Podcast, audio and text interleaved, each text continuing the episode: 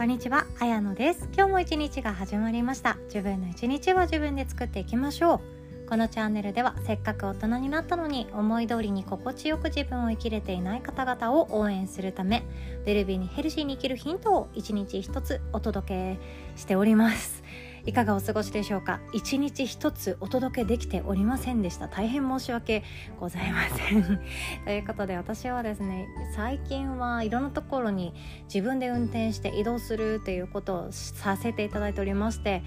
うん、なんかそれがちょっとうまく自分の中ではスケジュール通りには進んでいなくってあ今日も収録できなかったとかあるんですけども一日一つお届けしたいつもりで日々の日常の中からたくさんのものを得ております。それをですね小出しにシェアさせていただきたいなと思っているんですね。で今日のお話はラレル。その受け身の言葉ですね。ラレルっていうのは人生でいらないっていう言葉。これをいただきました。でここからすごく考えさせられるような経験や自分の中での自問自答っていう機会があったのでこれをシェアさせていただきたいなって思います。でそのきっかけになったのはですねオーストラリアに帰ってきて1日空けてその翌日から八ヶ岳の、えーと、集落になっていくんですけど山梨県の北杜市っていうところがあるんですねでそこに私は大ファンの、えーと、舞台女優さんがいらっしゃいましてそこがあの古民家でちょっと泊まれるっていうことだったのでお友達を誘ってそして娘を引き連れて、うん、お邪魔させていただいたんですね。でそこではすごいすごい生活すごい暮らしがありました。ですごいってひとまとめにできないんですけども命がたくさんなんか喜んでいるような風景とその中でカーテンもなくってで植物に囲まれていてで古民家の中で暮らす一人一人の人生がそこにあっていろんなことを本当に学ばせていただいたなって思ったんですね。私っていう命がそこにやってきてんででそこで暮らす人々っていうのは家族もいらっしゃれば家族じゃない人も住んでいて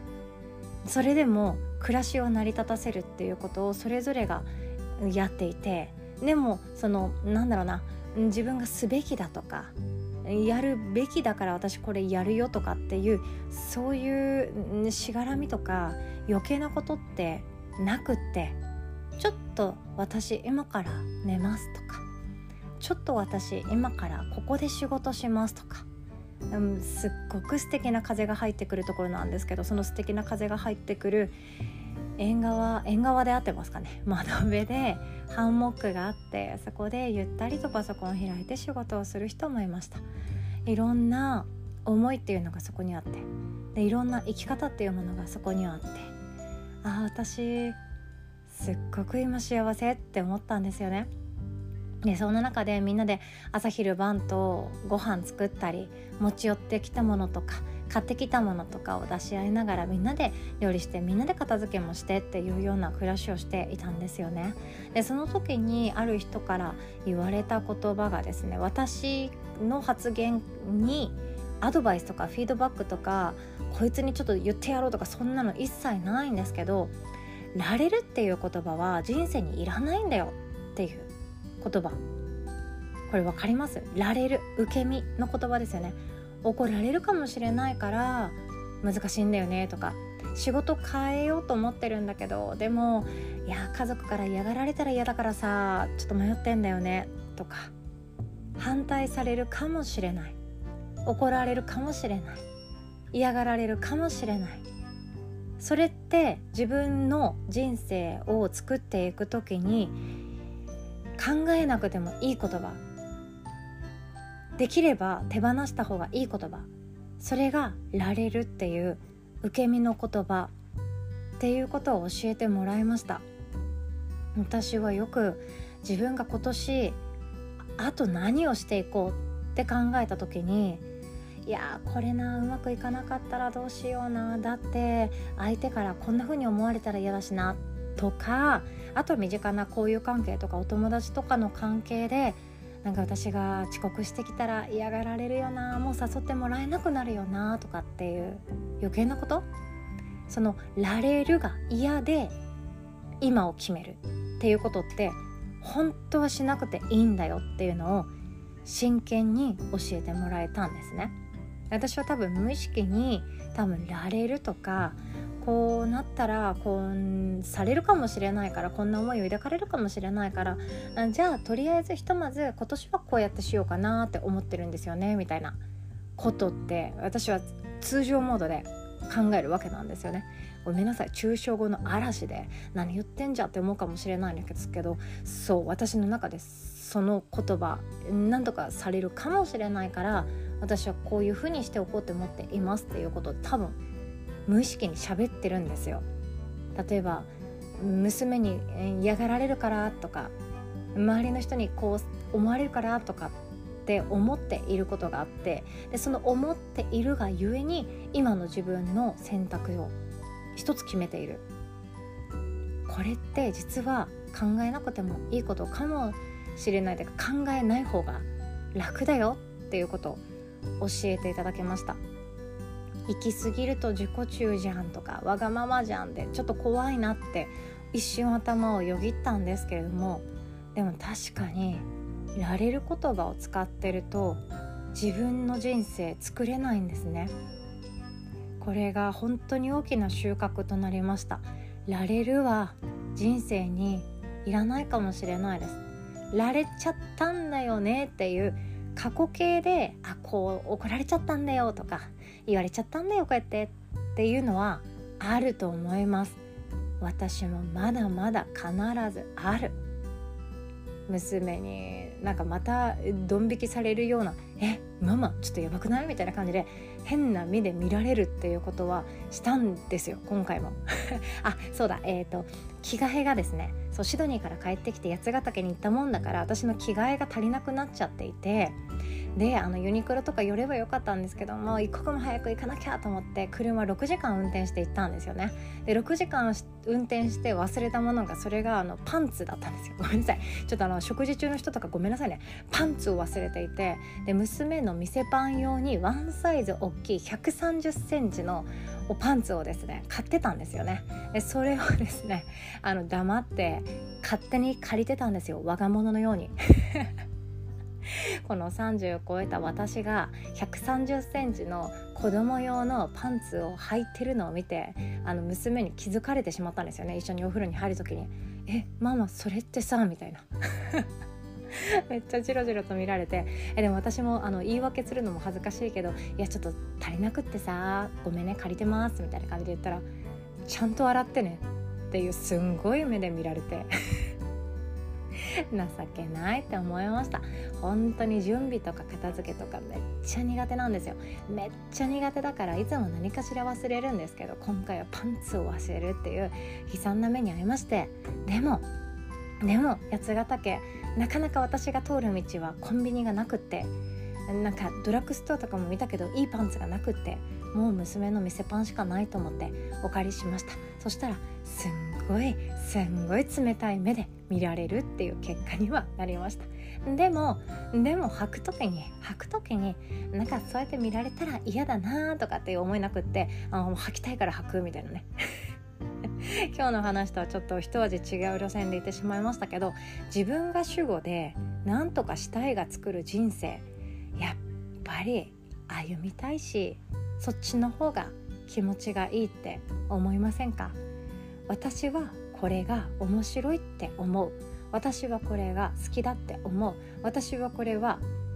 うまくいかないかもしれないけどやってみたいんだよねっていう私はを主語にした言葉。これを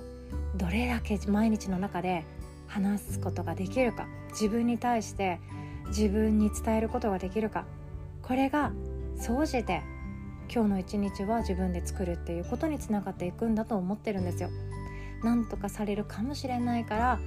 こうするんだとか急に仕事を辞めたらみんなが困ってしまって嫌な顔されるかもしれないからこうするんだとかじゃなくって私はこうしたいんだよねっていう自分を主語にした言葉どんどん話していきましょう。それが生きづらさを手放していくヒントだって私の中でも確信しております。ということで今日はこんなお話でございました。で八ヶ岳はですねえー、と8月4日の夕方ぐらいに出発しましてそういろんなことをしながら帰ったらですね朝の3時に大阪に着いたんですよ。家に着いたんですよ。本当に長旅になりました。いろんなことやってたら朝の3時に家に着いて何この朝3時に家に着くドライブって大学生かって思ってすっごくテンション上がりました。なんか大人になってしかも子供がいるとできればできれば遅くても23時とかその日中に返してあげたいよねって思うわけじゃないですか。でもこの深夜のドライブ久々にやってなんだろう私の中で一つ多分義務感とか役割が取れたんでしょうね。お母さんだから子供のことを思ってその日中に家につけてあげた方がいいよね。だって初めからお布団で眠れるからとか。なんか女性だから夜が危ないよね。まあこれはでも必須かもしれないですけど大事ですけれどもそういういろんな役割まとわりついていたものその社会人なんだからとか大人なんだからとかそういうの取っ払って朝3時に帰れたっていうこと？これ最高に気持ちよかったです。なんか罪悪感が初めあったんですよね。朝3時かマジかつかない意外と遠いなやつがたけとか思ってたんですけどいやありだわ。ありだわって思いました。それは何で罪悪感になるかっていうと全部このられる言葉ですよね。大人になったんだからこういうことをしないとこうなるよねっていうされるよねこうやって言われるかもしれないよねっていうこと。これが全てを作っていて難しくしてるんですよ。そして難しくしている犯人は自分自身なんですね。ということで今日はこんなお話でございました。最後までお聴きくださりいつも本当にありがとうございます。お互い今日も自分の一日は自分で作っていきましょう。おしまい。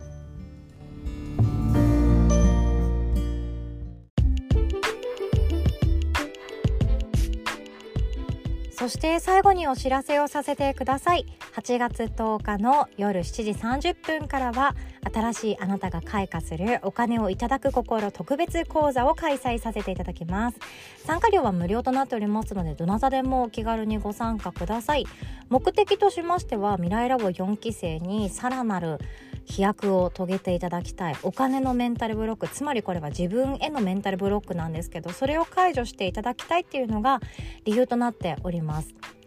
なんですけれども未来ラボ生だけじゃなくってもきっと同じようなことで行き詰まっていたり悩まれてる方が多いんじゃないかなと思いましたので一般開放させていただいております。自分はまだ十分じゃない。私は特別じゃない。私はまるさんと比べたらまだまだな人間だからこのお金はいただけませんとかこれがとっても私からしたらもったいないって思っちゃうんですね。あなたは十分素晴らしい人間であるしあなたは十分素敵な人間であります。本業とは別に副業で頑張ろうと思ってる方もいらっしゃると思います。その時に自分でビジネスをする時に自分で正しい価格しっかりとつけられていますか？自分自身がしっかりと受け取る準備できていますか？いいえいいえ受け取れませんっていうふうに拒否をする心が邪魔をして自分の成長をストップさせていませんか？詳細はこの音声の概要欄の URL リンクから確認していただけますと幸いです。お会いできるのを楽しみにしております。では今日もお互い自分の一日は自分で作っていきましょう。おしまい。